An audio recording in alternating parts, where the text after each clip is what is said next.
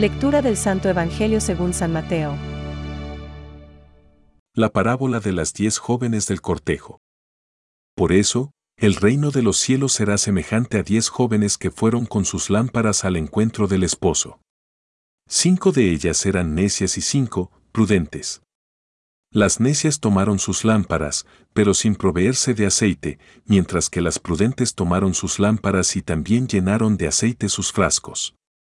Como el esposo se hacía esperar, les entró sueño a todas y se quedaron dormidas.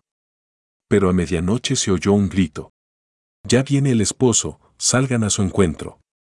Entonces las jóvenes se despertaron y prepararon sus lámparas.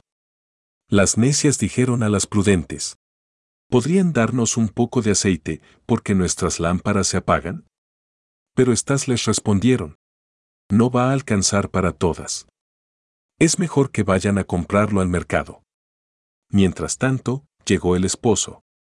Las que estaban preparadas entraron con él en la sala nupcial y se cerró la puerta. Después llegaron las otras jóvenes y dijeron, Señor, Señor, ábrenos, pero él respondió, Les aseguro que no las conozco. Estén prevenidos, porque no saben el día ni la hora. Es palabra de Dios. Te alabamos, Señor. Reflexión. En verdad os digo que no os conozco. Hoy, viernes 21 del tiempo ordinario, el Señor nos recuerda en el Evangelio que hay que estar siempre vigilantes y preparados para encontrarnos con Él. A medianoche, en cualquier momento, pueden llamar a la puerta e invitarnos a salir a recibir al Señor. La muerte no pide cita previa. De hecho, no sabéis ni el día ni la hora. Vigilar no significa vivir con miedo y angustia. Quiere decir vivir de manera responsable nuestra vida de hijos de Dios, nuestra vida de fe, esperanza y caridad. El Señor espera continuamente nuestra respuesta de fe y amor, constantes y pacientes, en medio de las ocupaciones y preocupaciones que van tejiendo nuestro vivir. Y esta respuesta solo la podemos dar nosotros, tú y yo.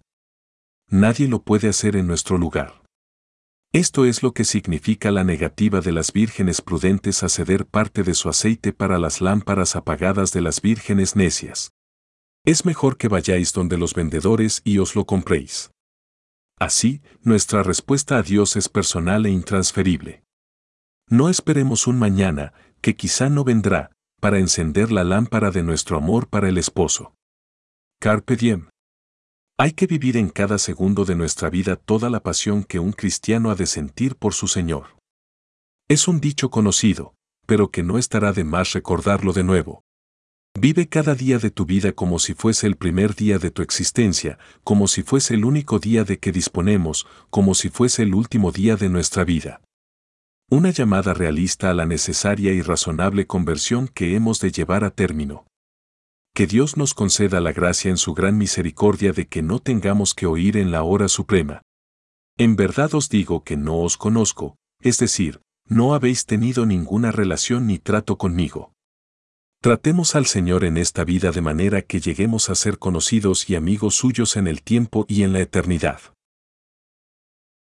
Pensamientos para el Evangelio de hoy.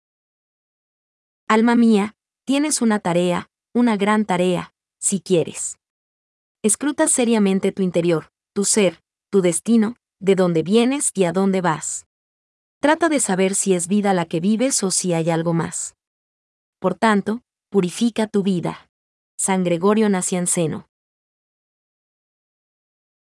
Al cristiano no le basta con esperar, debe actuar. Benedicto XVI. Cristo es el centro de toda vida cristiana. El vínculo con Él ocupa el primer lugar entre todos los demás vínculos, familiares o sociales. Desde los comienzos de la Iglesia ha habido hombres y mujeres que han renunciado al gran bien del matrimonio para seguir al Cordero donde quiera que vaya. Para ir al encuentro del esposo que viene. Catecismo de la Iglesia Católica, número 1.618.